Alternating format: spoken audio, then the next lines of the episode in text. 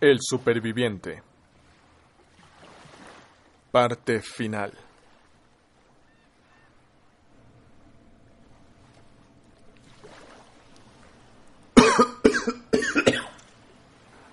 Siete de febrero. El dolor del muñón es intensísimo. En ocasiones realmente es Creo que el escozo profundo del ah, proceso de cicatrización es todavía mucho peor. Esta tarde, esta tarde me he acordado de, de los pacientes que me tenían harto con lo mucho que les picaba la carne. Que era horrible y que no se podían rascar. Yo sonreía y les decía que sentirían mejor al día siguiente, pensando que se quejaban sin razón, que eran débiles e ingratos. Y ahora los comprendo perfectamente. Varias veces he estado a punto de arrancarme la camisa. Esta camisa que sirve de vendaje para rascarme la herida. Hundir los dedos en la carne cruda y tierna y quitarme los puntos. Dejar que la sangre corriera en la arena.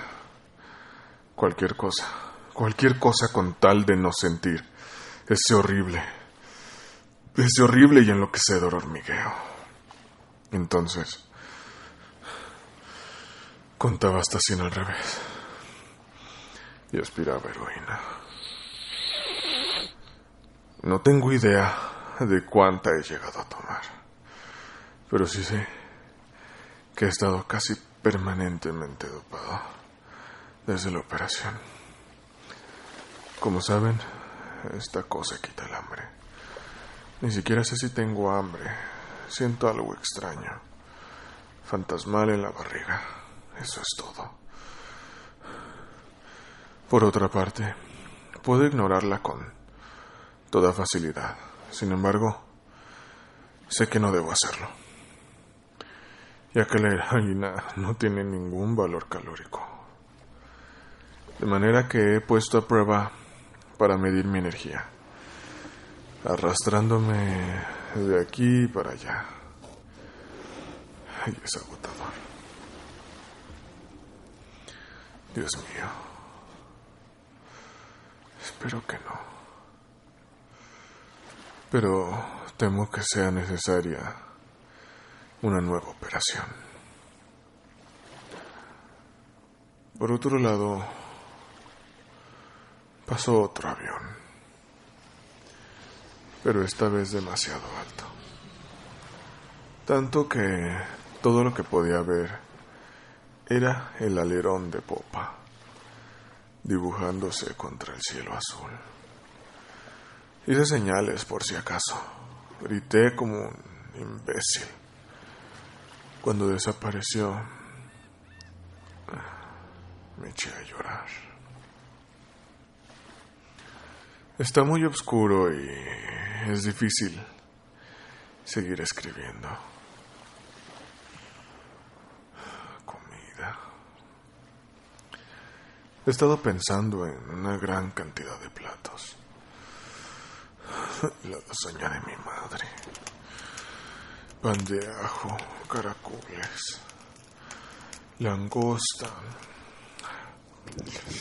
chuletas, melocotones, asado, la gran porción de pastel de mantequilla, helado de vainilla hecho en casa que te sirven en Mother Crunch, pretzels calientes salmón ahumado, cangrejos ahumados, jamón ahumado con rodajas de piña, aros de cebolla fritos, salsa de cebolla con patatas chip, té frío en largos sorbos, patatas fritas y te relames los labios de gusto. Cien noventa y nueve. 97, 96, Por favor, Dios.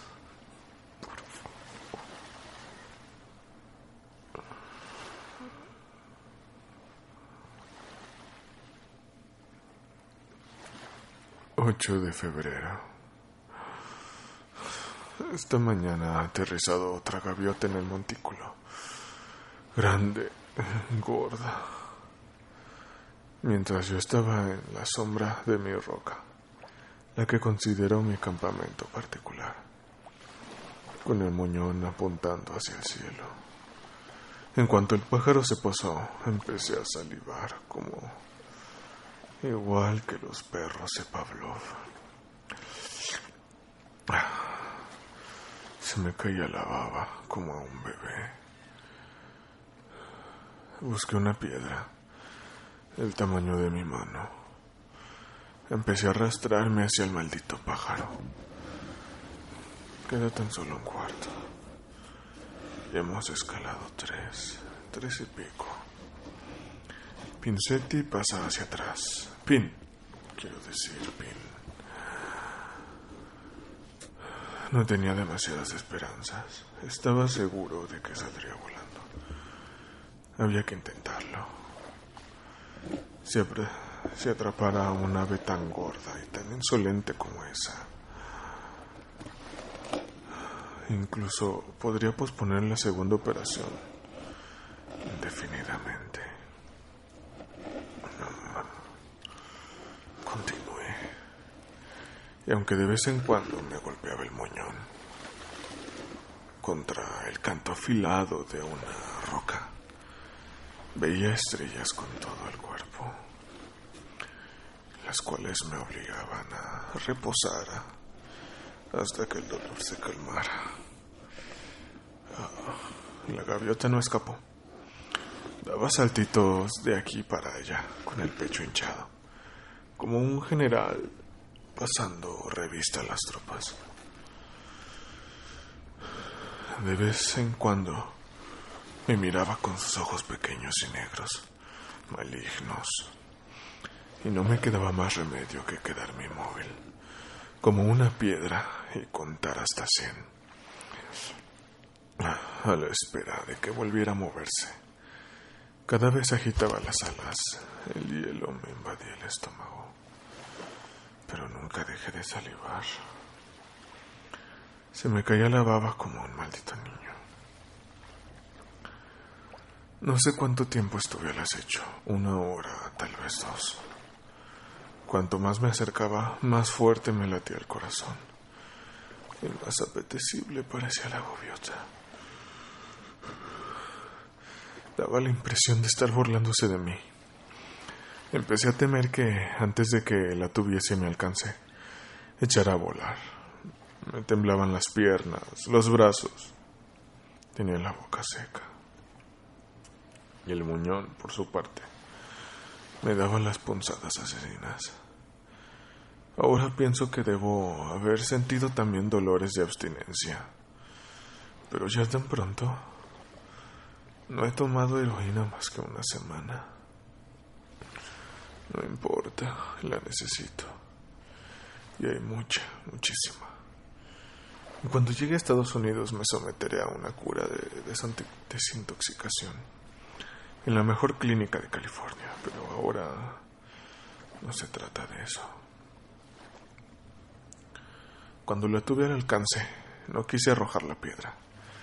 Estaba irracionalmente seguro de que erraría, probablemente por unos pocos centímetros. Tenía que acercarme, así que seguí arrastrándome con la cabeza alta. El sudor cayendo a chorros por mi cuerpo maltrecho de espantapájaros.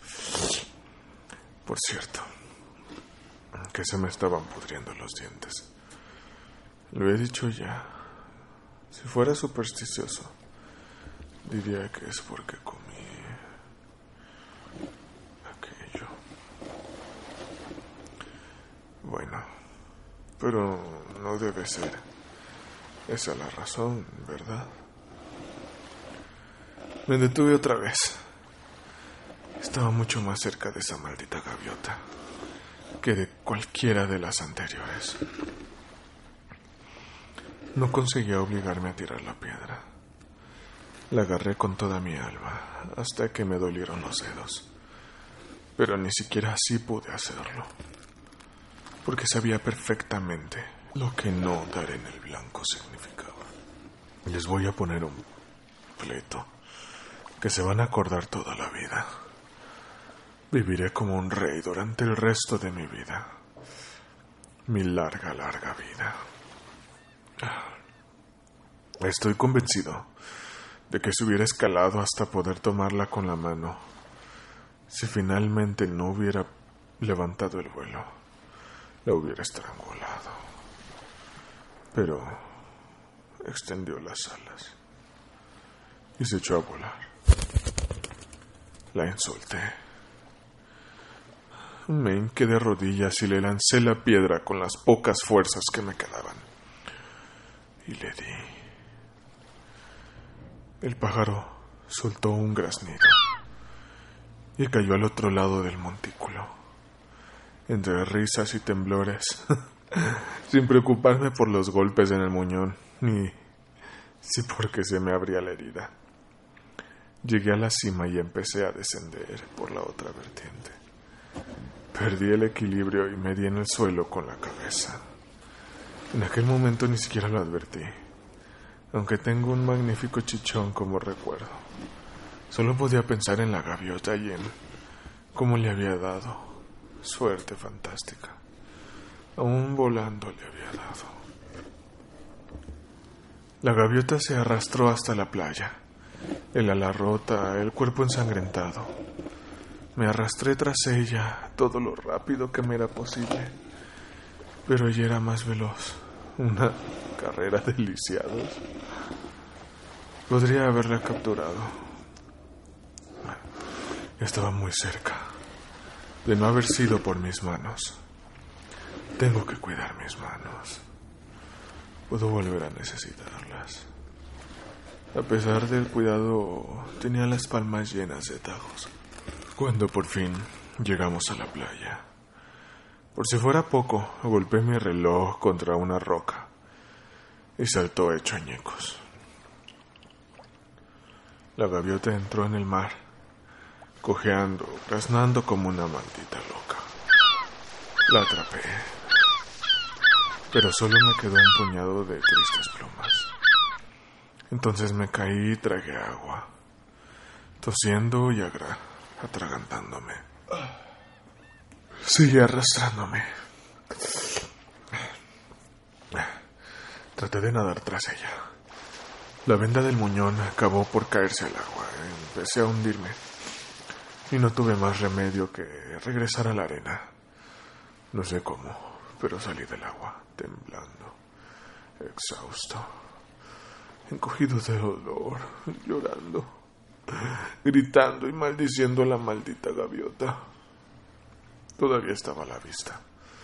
Allá, lejos, cada vez más lejos. Creo recordar. En un momento le rogué que volviera. Eso sí, cuando salió al arrecife juraría que estaba muerta. No es justo. No es justo. Me llevó casi una hora arrastrarme hasta, el, hasta el campamento. He tomado mucha heroína, pero aún así. Continúo enfadado. Aún así continúo enfadado con la maldita gaviota. Si no iba a dejarse casar, ¿por qué burlarse así de mí? ¿Por qué diablos espero tanto? 9 de febrero. Me he amputado el pie izquierdo. Lo he vendado con mis pantalones. Es extraño. Durante toda la operación se me cayó la baba. Ay, se veía tan delicioso. Como cuando descubrí a la gaviota. Se me cayó la baba sin parar. Pero me obligó a esperar hasta la noche. Conté hasta cien revés 20 o 30 veces. Tenía que eh, repetirme. Rosby frío. Rosby frío. Rosby frío.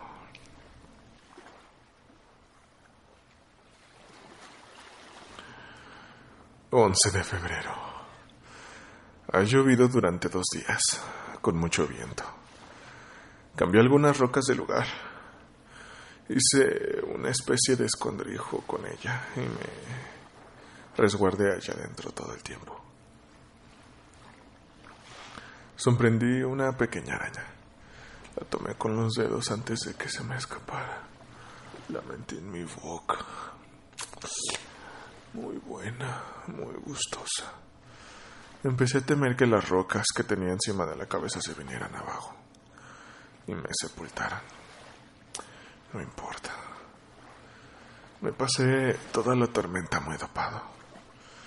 Tal vez haya llovido tres días y no dos, o solo uno, aunque creo recordar que oscureció en dos ocasiones.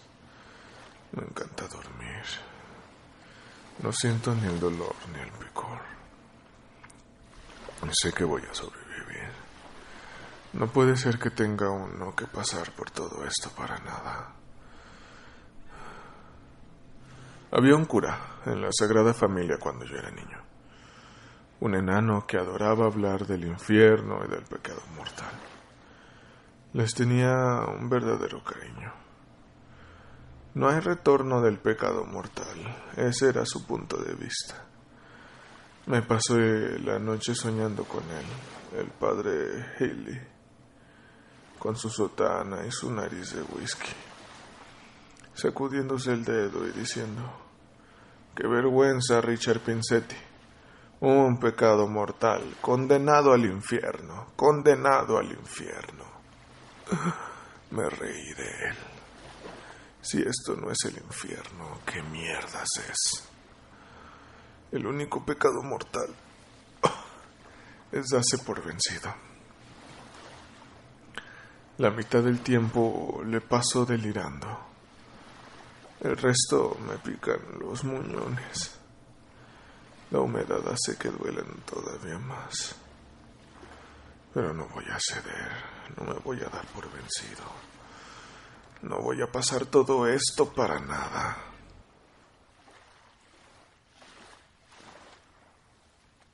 Doce de febrero. Hace un día magnífico. El sol brilla otra vez en todo su esplendor. Espero que se esté helando en Nueva York.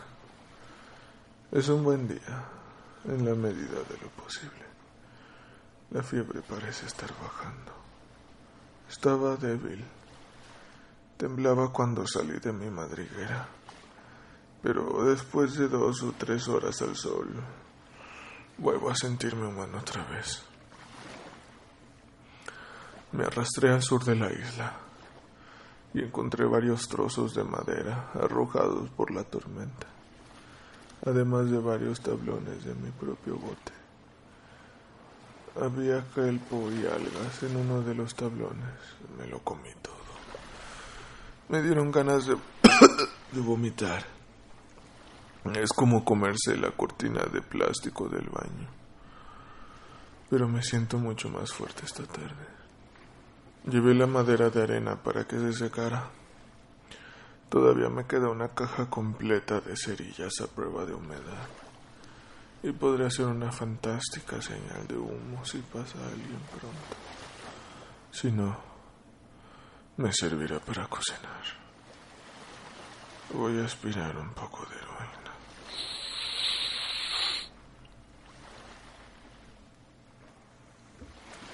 13 de febrero.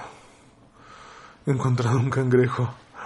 Lo maté y lo cocí en una pequeña hoguera. Ay, esta noche casi vuelvo a creer en Dios. 14 de febrero. Acabo de darme cuenta de que la tormenta se llevó casi todas las piedras de mi señal de ayuda. Pero la tormenta terminó. Hace más de tres días. He estado drogado todo este tiempo. Tengo que tener más cuidado y bajar la dosis porque ¿qué ocurriría si pasa un barco y yo estuviera durmiendo? Reconstruir la, la señal. Me llevó casi todo el maldito día. Estoy exhausto. Busqué un cangrejo donde encontré el otro, pero nada. Me corté las manos con varias piedras de la señal, pero me desinfecté con yodo, a pesar de mi debilidad.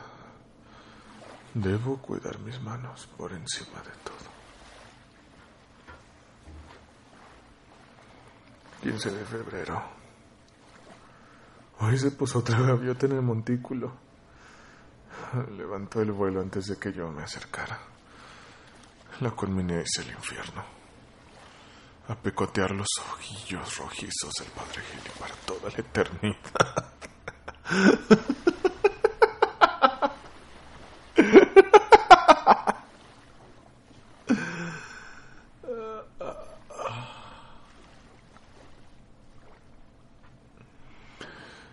Diecisiete de febrero.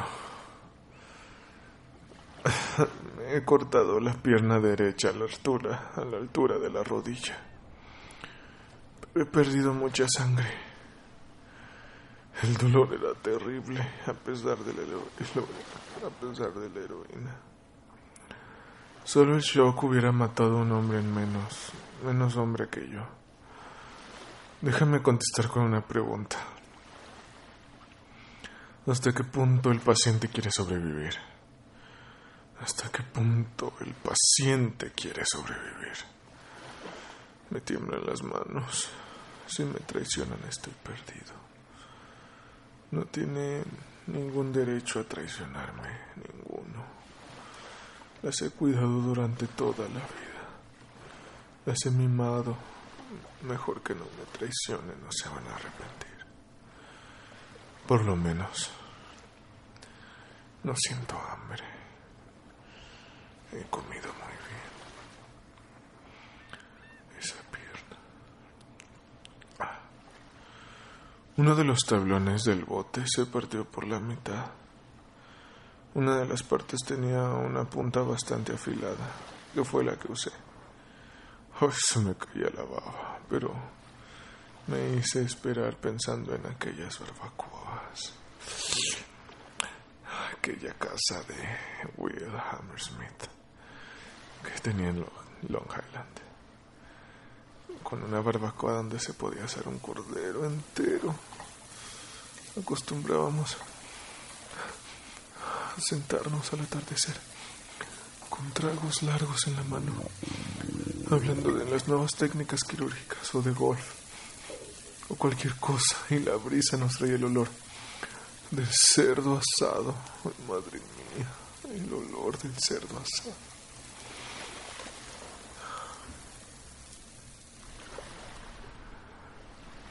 algún día en febrero. No tengo ni puta idea de qué es.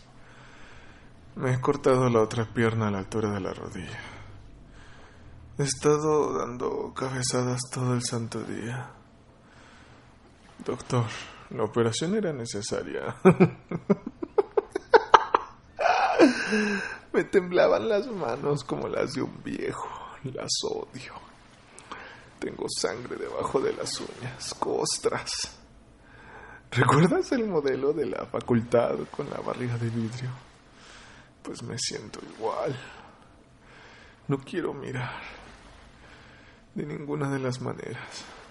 Recuerdo que Dom decía eso.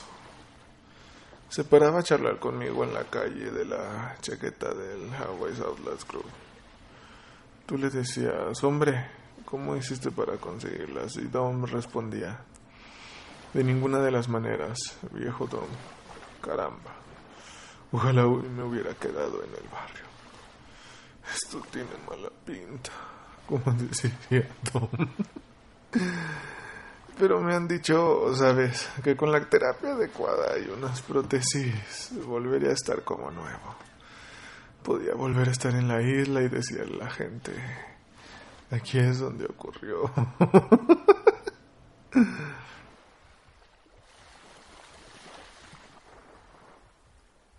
Creo que es 23 de febrero. Encontré un pez muerto, podrido y apestoso. es igual, me lo comí. Me doblaba el cuerpo la cerca.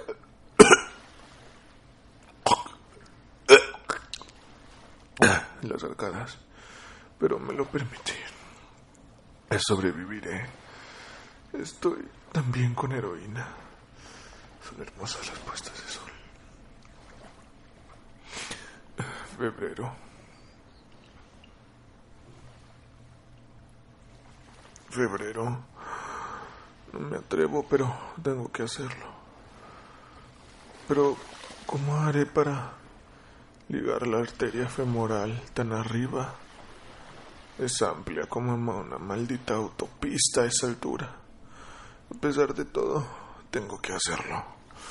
He marcado la parte alta del muslo, la parte donde hay carne, con un lápiz. Desearía poder dejar de babear. Fe. Fe. Fe. Te mereces un descanso hoy. También. Así que levántate y vete a McDonald's. Dos hamburguesas. Salsa especial.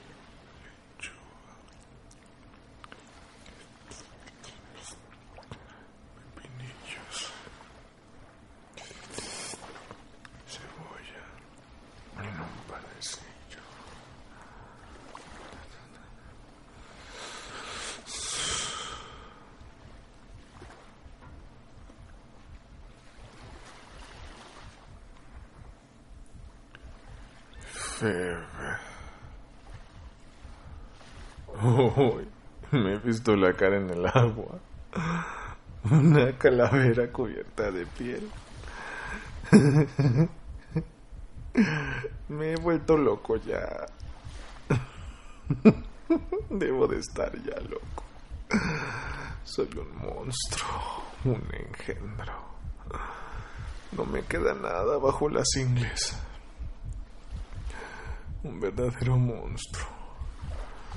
Una cabeza atada a un torso que se arrastra por los codos en la arena. Un cangrejo. un cangrejo dopado. Soy un pobre cangrejo dopado. en una moneda. Dicen que eres lo que comes, así que, pues, todavía sigue siendo el mismo. Querido Dios, shock traumático. El shock traumático. Eh, no existe nada que se parezca a eso.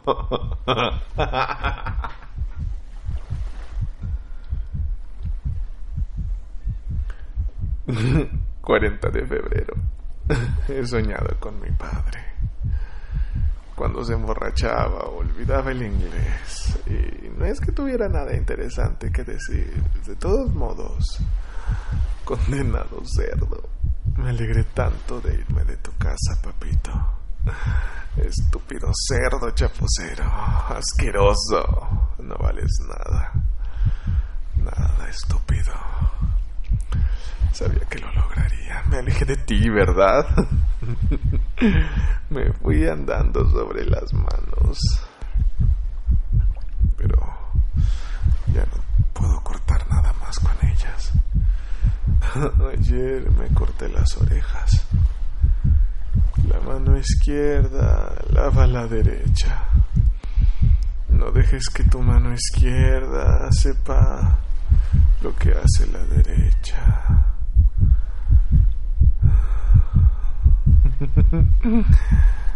¿Qué importa? Ahora, ¿qué importa? Una mano u otra. Qué rica comida. Buena carne.